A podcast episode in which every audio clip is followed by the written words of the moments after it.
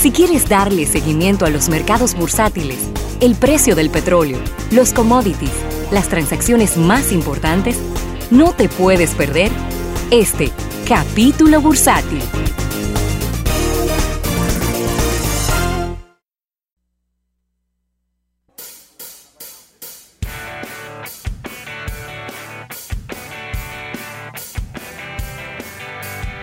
Bien, y agradecer a nuestros amigos del Banco Popular. Banco Popular a tu lado siempre, Rafael.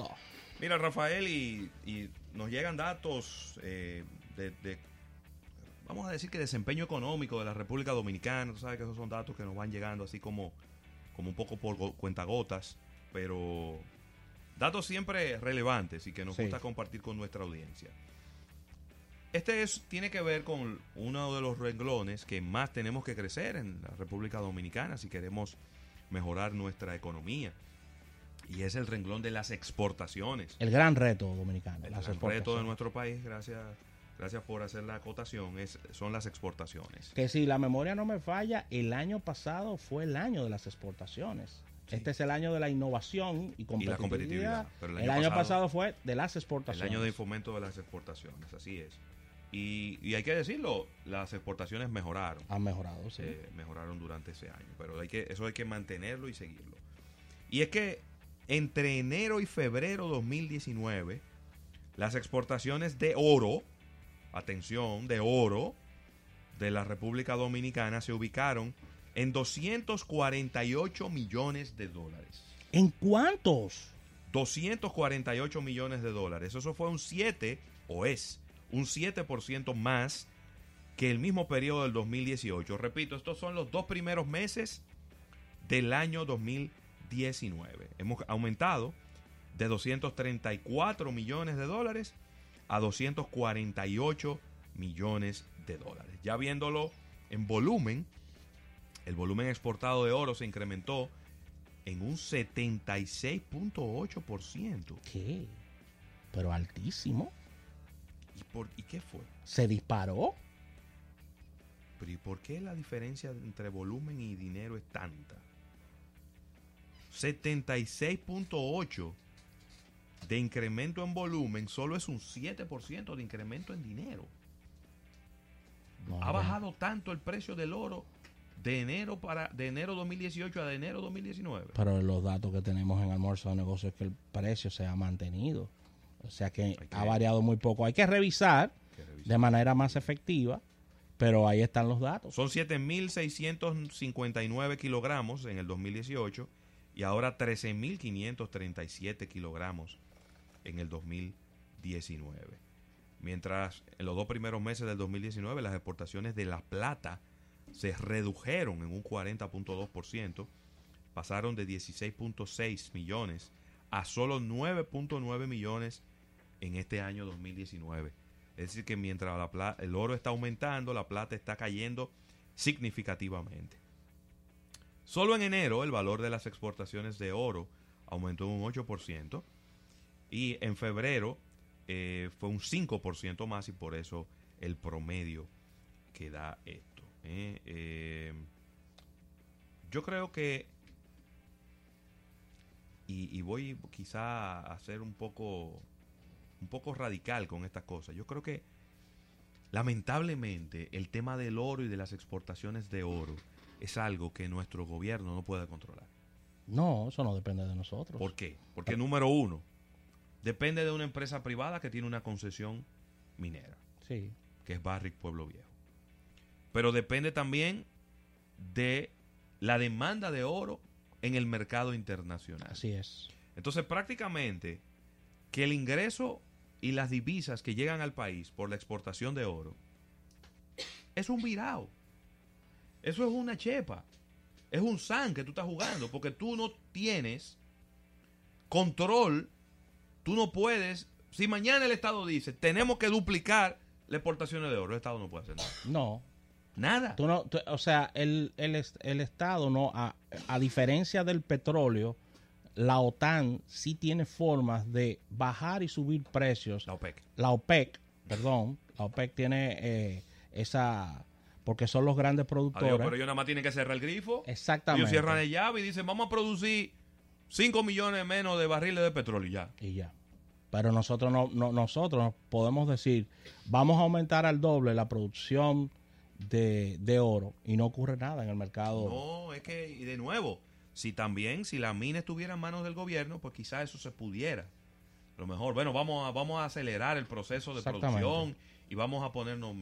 Pero al final, eso está en manos de una empresa privada que si bien es cierto que quiere aumentar sus volúmenes de venta y sus volúmenes de exportaciones, pero también se debe a un mercado in- internacional internacional.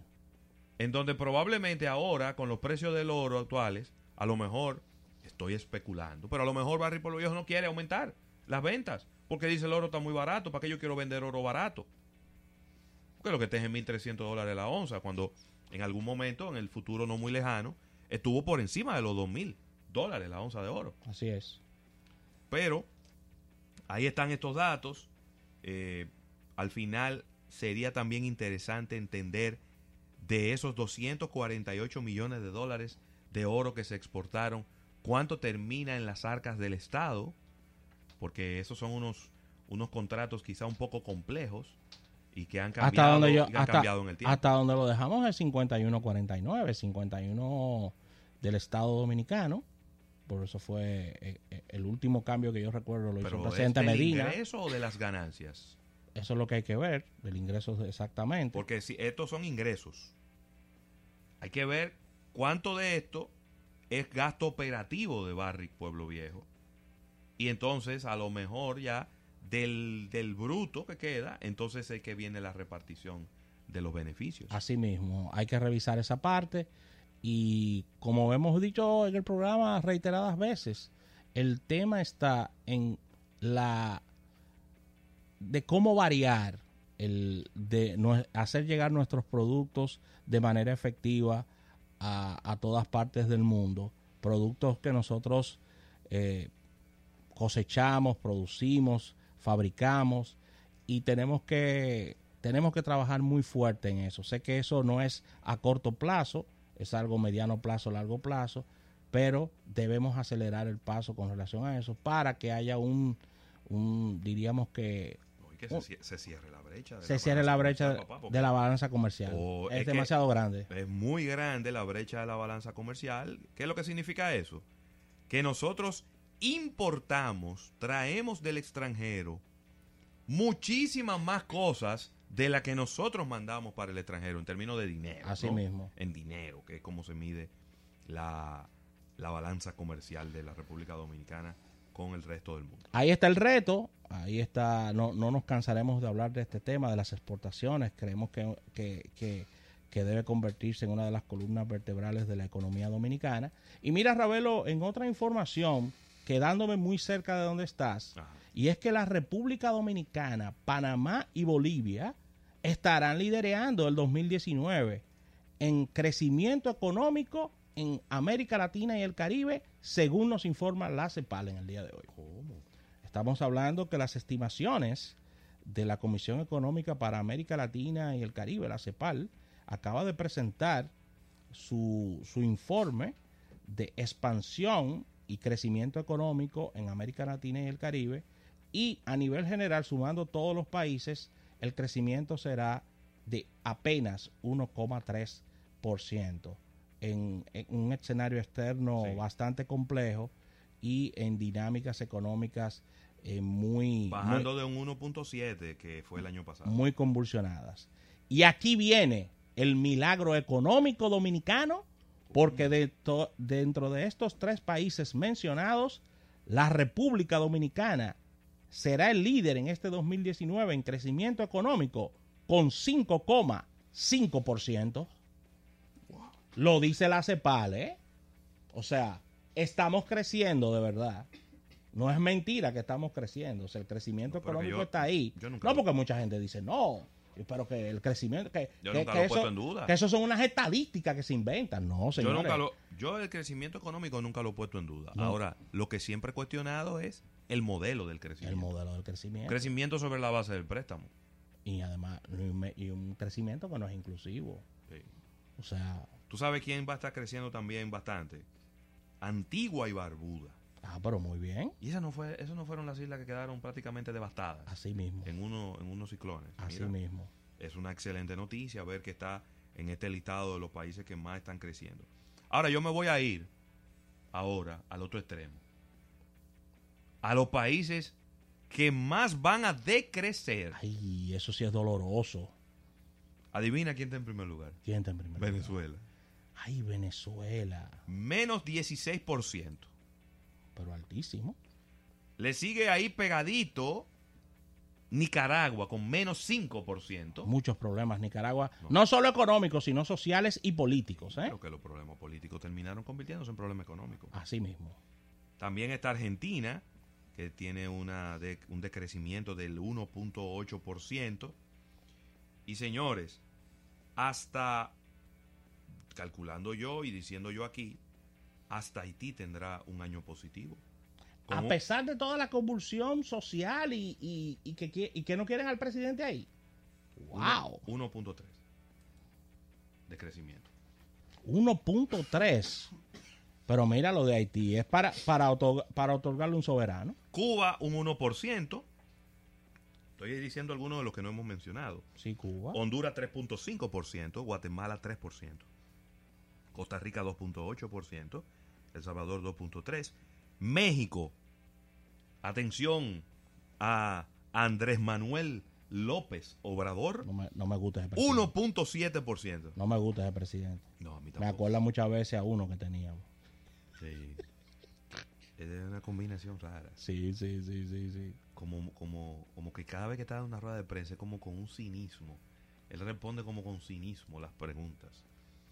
Eh, en el Caribe, repetimos, Antigua y Barbuda 5%, está Guyana 4.6%, Granada 3.7% y San Cristóbal y Nieves 3.1%. Es decir, ya moviéndonos a Sudamérica, ya había mencionado a Bolivia, Sí. que va a tener un crecimiento del 4.3, Paraguay 4%, Perú 3.6, Chile 3.3, Colombia 3.3, Brasil 1.8, Uruguay 1% y Ecuador en un 0.4%.